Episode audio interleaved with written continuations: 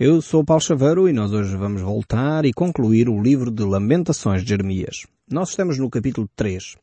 E neste capítulo 3 nós vamos ver como Jeremias uh, escreve de uma forma diferente, mas de uma forma muito interessante.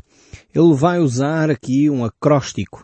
Uh, esta ideia de acróstico é pegando no início de cada letra e a partir dessa letra faz uma frase. Então ele pega no alfabeto hebraico e uh, escreve, baseado nessas 22 letras do alfabeto hebraico, vai escrever estes capítulos que se seguem aqui do livro de Lamentações Jeremias. Nós vamos ter uh, três versos uh, sobre cada letra. E por isso em português não funciona muito bem, mas no original hebraico, de facto, este livro estava escrito de uma forma muito bela, muito poética também. Mas vamos ver então aqui o capítulo 3 do livro de Lamentações, o verso 4. Diz assim a palavra do nosso Deus. Fiz envelhecer a minha carne e a minha pele despedaçou os meus ossos. Vemos aqui uh, Jeremias, mais uma vez, a se identificar com a miséria, a destruição uh, do seu povo. Ele não é um homem que se afasta daquilo que está a acontecer na sua nação. Uh, só pôr aqui o contexto histórico imediato. Uh, estamos em Jerusalém, neste momento, cidade de Jerusalém. Nabucodonosor tinha acabado de destruir toda a cidade. O próprio rei Nabucodonosor tinha perguntado a Jeremias se ele queria sair em liberdade ou se queria ir com eles para a Babilónia, visto que a Babilónia era assim a grande cidade, enfim, daquela época, era a capital do grande império. Eh, o verdadeiro, o primeiro verdadeiro grande império do mundo foi eh, o Império Babilónico. E Nabucodonosor, no fundo, estava a oferecer a Jeremias eh, todas as possibilidades e mais algumas para ele ter uma vida regalada, uma vida tranquila. E Jeremias optou por ficar com o seu povo. Disse ao general que foi enviado por Nabucodonosor que preferia ficar junto ao seu povo do que ir para a Babilónia como, enfim, com todas eh, as comodidades e com todo o conforto que a Babilónia naquela altura podia oferecer. E então Jeremias ficou junto do seu povo, sofria com o seu povo, ao ponto de nós lermos o que acabamos de ler no verso 4. Que de facto ele estava a sofrer já até, chegando ao ponto físico. O sofrimento muitas vezes da alma conduz-nos a sofrimentos físicos. Isso já está estudado hoje, quer dizer, já não é uh, novidade para ninguém. Toda a gente sabe que muitos problemas de estômago, muitos problemas uh, de desarranjos intestinais até, problemas cardíacos, têm a sua origem em aspectos emocionais. É por isso que os homens morrem mais de ataques cardíacos do que as mulheres.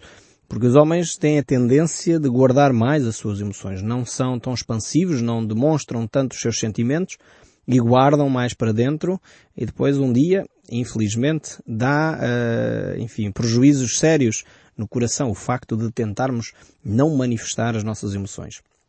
Eu não sei onde é que fomos buscar esta ideia, talvez dos nossos pais que nos foram dizendo que um homem nunca chora, um homem não deve demonstrar emoções, etc. E nós fomos ensinados dessa maneira, só que isso tem graves prejuízos para a nossa saúde e devemos ter alguma cautela também com isso. Mas pegando aqui, só isto é um parente, pegando aqui neste aspecto de, de Jeremias, ele identifica-se com o seu povo, ao ponto de estar em sofrimento físico também, por causa da identificação com o povo. Não era só por causa da miséria que agora Jerusalém vivia, mas acima de tudo por causa dessa angústia uh, na sua alma, no seu interior, nas suas emoções, com a qual ele de facto compartilhava com aquele povo e ele tinha dado todas as soluções para que a nação de Judá não estivesse nestas condições, mas a nação de Judá não quis dar ouvidos à sua mensagem. Eu creio realmente uh, que não há nada mais triste do que alguém estar a proclamar uma verdade e as outras pessoas não acreditarem naquilo que está a ser dito. E nós sabermos que as consequências são terríveis uh, se a pessoa não mudar o rumo da sua vida, mas mesmo assim a pessoa não dá ouvidos. Uh, e poderíamos dar aqui N exemplos, seja por exemplo com as pessoas que bebem álcool. Muitas vezes começam por uma brincadeira, a beber bebidas alcoólicas ainda em jovens, ainda em crianças. Os pais às vezes começam logo a induzir essas crianças no alcoolismo e às vezes começa quase com uma graça e com uma brincadeira, mas o fim é terrível. O fim é, é uma dependência que mata milhões de portugueses. Se pensarmos nas drogas, a mesma coisa. Às vezes nós não queremos misturar, nós portugueses, não queremos misturar as drogas com o álcool, eh, porque o álcool em Portugal é mais, eh, socialmente mais aceito, mas os, uh, os, as consequências são terríveis igualmente. Só que leva mais tempo a acontecer. O estigma social, pessoas chegar ao ponto de perder um emprego em Portugal por alcoolismo, não é tão marcante como quando a pessoa consome outro tipo de drogas. Mas no fundo é a mesma coisa. Nós temos que tomar atitudes sérias de não permitir que isso aconteça no nosso meio. E poderíamos pensar em outros vícios quaisquer, seja o jogo, uh, seja outro vício qualquer que você possa imaginar. De facto, ele tem sempre consequências terríveis a médio e longo prazo. Uh, e Jeremias aqui, ele tinha anunciado os perigos de, de, dos vícios, o perigo dos pecados, e as pessoas não deram ouvidos. E às vezes uma pessoa que está a iniciar uh, no, no vício do jogo pode dizer, bem, mas eh, que exagero, eu controlo a minha vida, eu sei perfeitamente quando devo parar. Esta é a linguagem de quem está a iniciar a sua caminhada num vício. Mas o fim é terrível. Quando as pessoas não dão ouvidos, eh, muitas vezes rebentam literalmente com a sua vida. E Jeremias eh, tinha feito este processo, tinha avisado a nação de Judá, cuidado, o caminho que vocês estão a tomar é um caminho terrível, vai ter um desfecho horrível para cada um de vocês. Arrependam-se agora e mudem de direção. Ainda é tempo de mudar de direção. Mas o povo não o fez. O povo não quis dar ouvidos, manteve-se nesse trilho e de facto as consequências foram horríveis, a cidade foi destruída e houve consequências terríveis para a nação de Judá e para a cidade de Jerusalém. E então Jeremias manteve-se ao lado deste povo na mesma. Apesar de verificar a miséria em que eles estavam, eh, ele manteve-se ao lado do povo, apesar do seu coração estar destroçado. E nós podemos ver isso ainda em Jeremias capítulo 3, o verso 21.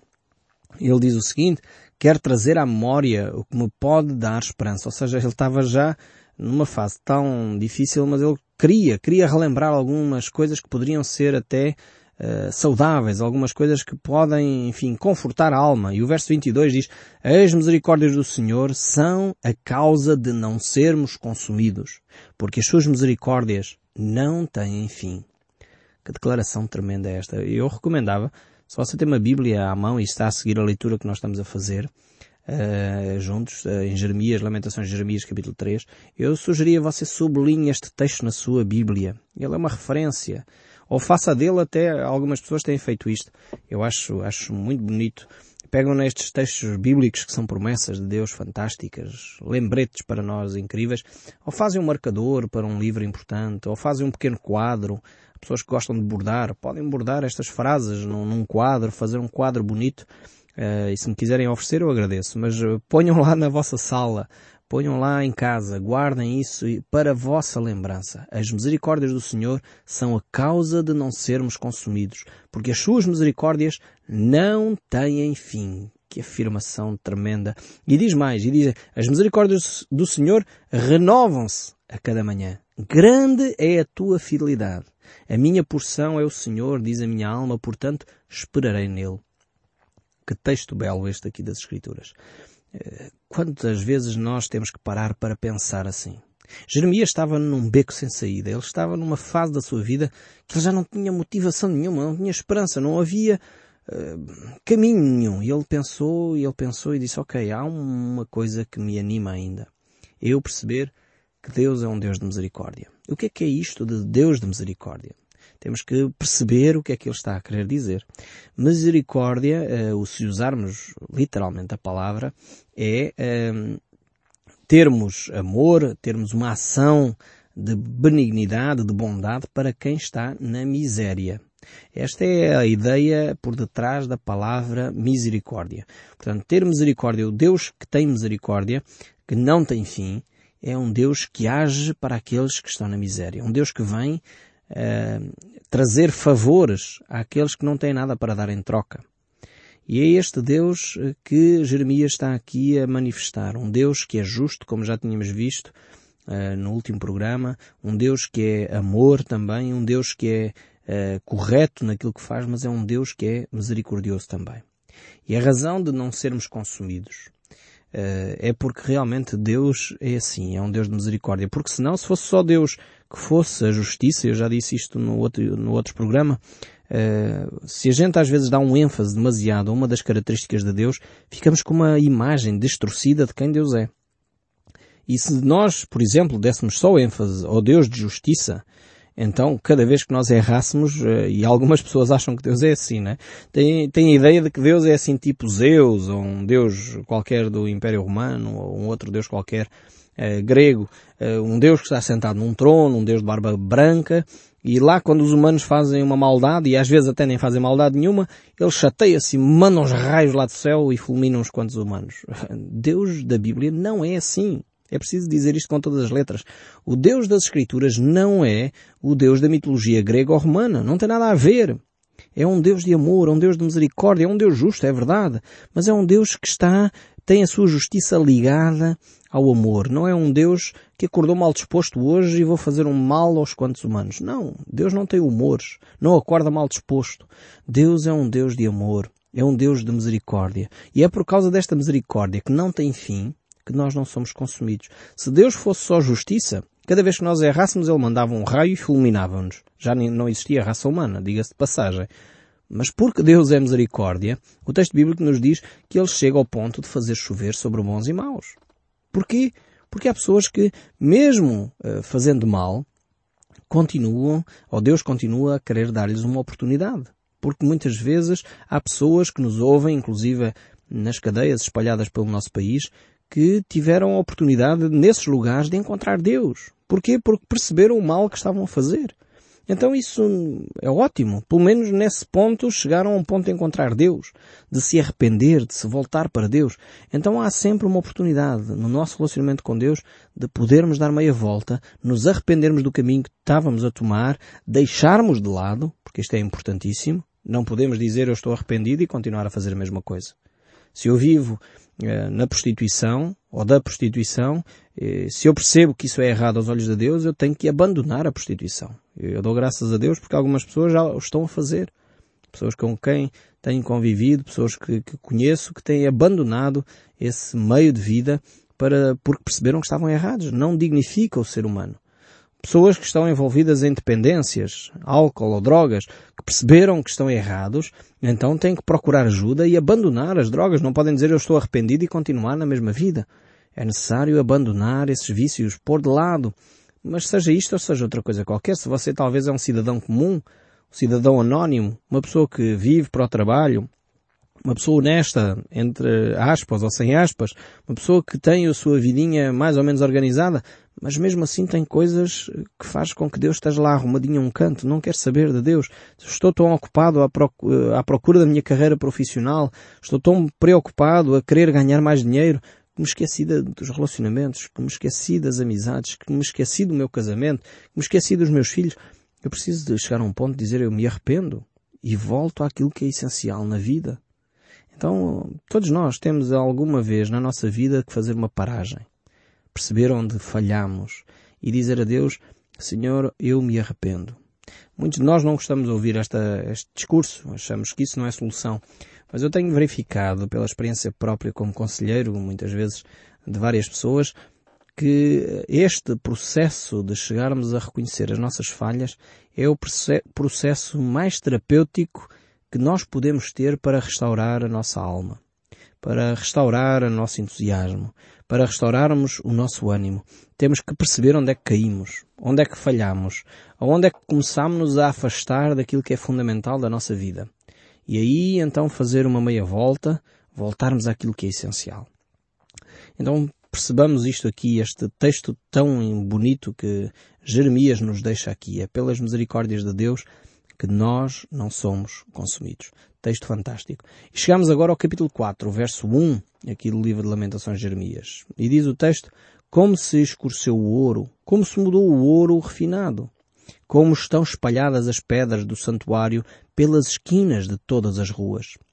Ele agora pega nesta imagem aqui do ouro e das pedras preciosas e ele usa aqui como uma metáfora. Ele aqui está a falar, sabendo o quê? Dos jovens, das crianças e dos jovens. E alguns vão dizer, mas Paulo, como é que tu chegaste a esta conclusão? Não inventei, está no verso a seguir, o verso 2. Vejam o que diz o verso 2 deste, deste livro de Lamentações de Jeremias, capítulo 4. Diz assim, os nobres filhos de Sião, comparáveis a puro ouro, como são agora reputados por objetos de barro, obras das mãos dos oleiros. Então, não fui eu que inventei, vocês têm a Bíblia à mão, vê exatamente isto. Esta metáfora que ele usa Aqui os jovens e as crianças são pedras preciosas. E realmente o são. Uh, coitada da nação que desvaloriza os jovens e as crianças. E infelizmente a nossa nação não tem dado valor suficiente uh, às nossas crianças e aos nossos jovens. E aqui deixo um recado sincero para aqueles que têm poder governativo. Uh, é necessário tomar políticas, ter medidas concretas de apoio à natalidade e à educação dos nossos filhos. Precisamos de ter recursos que promovem o bem-estar das crianças e o desenvolvimento dos nossos filhos. E isto é vital para que uma nação se torne forte. Não basta tecnologias e, choques tecnológicos. Não basta termos mais equipamentos materiais. É fundamental isso. Mas temos de investir em recursos humanos. Eu fico triste, sinceramente, de às vezes estar no nosso país e verificar o empenho dos políticos em tomar medidas que são contrárias à vida e não vejo o mesmo empenho desses mesmos políticos para promover apoio à natalidade e aos nossos filhos que estão vivos, que precisam de apoio.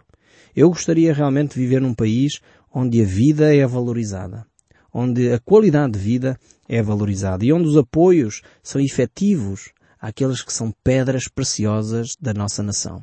Nós na Europa estamos a, entrar numa fase de declínio. Toda a Europa está a envelhecer a uma velocidade espantosa.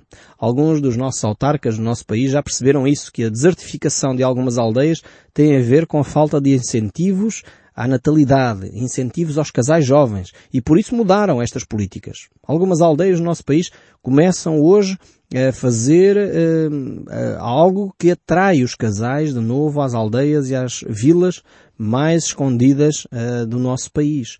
E isto é de louvar. Ainda bem que há, de facto, autarcas que começam a despertar para esta realidade. Eu fico com pena que não sejam todos há de facto uma grande necessidade de olhar para os nossos jovens e crianças como pedras preciosas. Pedras que são uh, realmente fundamentais para que uma nação se desenvolva. E Jeremias tinha percebido isso. E o texto bíblico prossegue. O verso 5 diz ainda, os que se alimentavam das comidas finas desfaleceram nas ruas e os que se criaram entre a escarlate se apegaram aos montouros. Ou seja, ele agora vai descrever aqui a miséria deste povo. Ou seja, as pessoas estavam a confiar uh, que tinham os seus hipermercados, os seus supermercados, tinham comida com fartura, mas de repente desapareceu tudo. As pessoas alicerçaram a sua confiança não em Deus, mas nos bens materiais. E infelizmente muitos acham que a sua segurança está uh, nos bens materiais está em ter muita alimentação, ter uma dispensa farta, está em ter um bom seguro de vida, está em... As empresas abrem falência, os hipermercados fecham. A nossa segurança só pode ser fiável quando ela é estabelecida no Deus vivo e verdadeiro. Não está errado ir ao supermercado, não é isso. Não está errado ter um seguro de vida, também não é isso. Não tem nada a ver com isso, não me interpretem mal. O que está errado é confiarmos excessivamente nisso. E era o que estava a acontecer aqui na nação de Judá. Eles pensavam que, porque tinham muita comida, porque tinham roupas finíssimas, tinham muito dinheiro, estavam seguros. Mas a sua segurança não dependia disso. A paz interior não se compra. A alegria não se compra. O amor não está à venda. Ainda que algumas pessoas tentam fazer com que o amor esteja à venda, mas o amor verdadeiro, genuíno, não se vende, não se compra em lado nenhum. Então é necessário nós entendermos onde é que devemos alicerçar a nossa segurança. E ela só está em Deus. E é isso que o profeta aqui, Jeremias, está a tentar dizer. Depois o verso 6 diz, porque maior é a maldade das filhas do meu povo do que o pecado de Sodoma que foi subvertida num só momento, sem o emprego das mãos humanas, sem emprego de mão nenhuma. Então o profeta alerta, tomem atenção, a vida que vocês estão a tomar, a vossa imoralidade sexual, e aqui Sodoma é trazida para a baila, enfim, para esta reflexão, porque Sodoma era um, um tipo, enfim, era uma marca, um ícone, uh, no fundo, do juízo de Deus uh, sobre a imoralidade. E a imoralidade em Sodoma era a violação homossexual que estava a ocorrer nas cidades de Sodoma. Já não havia respeito por nada nem por ninguém. As pessoas e os estrangeiros que chegavam à cidade eram brutalmente violados pelos habitantes daquela cidade. E por isso Sodoma foi destruída. Mas aqui o profeta diz que ainda é pior a situação de Judá. E porquê? Porque se por um lado Sodoma não tinha o conhecimento da verdade, porque não havia justos suficientes na cidade de Sodoma e Gomorra. Por outro lado, Judá tinha toda a possibilidade de ter mudado de caminho. Porque havia profetas no meio deles. Havia a palavra de Deus no meio deles. Mas mesmo assim eles não deram ouvidos à voz de Deus e por isso mesmo aconteceram coisas terríveis no seu meio. O verso 7 diz, os seus príncipes eram mais alvos do que a neve, mais brancos do que o leite, eram mais ruivos do corpo do que os corais e tinham formosura de safira. Então o profeta aqui descreve a beleza em que a cidade vivia. Era de facto uma cidade bela, uma cidade que devia ter grandes uh, coisas. Os príncipes eram fantásticos e a sua, o seu pessoal era de facto eh, de um porte elegantíssimo. Mas ele continua e no verso 13 ele diz, foi por causa dos pecados dos seus profetas e da maldade dos seus sacerdotes que se derramou no meio dela o sangue dos justos. Aqui uma chamada de atenção àqueles que são religiosos. E realmente, quando uma nação se afasta dos caminhos de Deus, os religiosos têm grandes responsabilidades uh, nessa área também. E aqui o profeta chama a atenção os profetas e os sacerdotes. Por causa disso, eles deixaram de fazer o trabalho que, era, que lhes competia, que era alertar o povo para o seu pecado, e por causa disso o povo abandonou o caminho de Deus. E por isso uh, tornou ainda a ser um povo ainda que pecava mais, afastados de Deus. Isto é uma séria chamada de atenção da parte de Deus aos religiosos do nosso país também. E o verso 16 ainda diz, a ira do Senhor os espalhou. Ele jamais atentará para eles. O inimigo não honra os sacerdotes, nem se compadece dos anciãos. Os nossos olhos ainda desfalecem, esperando eh, em vão o socorro. Temos olhado das vigias para um povo que não nos pode livrar. E aqui eles estavam a confiar no Egito, mas o Egito não tinha solução, mais uma vez, para a nação de Judá. O verso 20, o fogo da nossa vida, o ungido do Senhor, foi preso nos forjos deles. Deles dizíamos, ah, debaixo da sua sombra viveremos entre as nações. O castigo de tua maldade está consumado, ó filha de Sião. O Senhor nunca mais te levará para o exílio. A tua maldade, ó filha de Adão, descobrirá os teus pecados. Este Deus justo que cuida. E o verso 1 do capítulo 5 ainda diz, lembra-te, Senhor, do que nos tens sucedido, considera e olha para o nosso opróbrio. A nossa herança passou a estranhos e as nossas casas a estrangeiros. E assim, de facto, Jeremias conclui este eh, livro mostrando que Deus é um Deus que, apesar de fazer justiça, ao mesmo tempo é um Deus que olha para o seu povo. Eu espero sinceramente que o som deste livro continue a falar consigo, mesmo depois de desligar o seu rádio. E até ao próximo programa, se Deus quiser.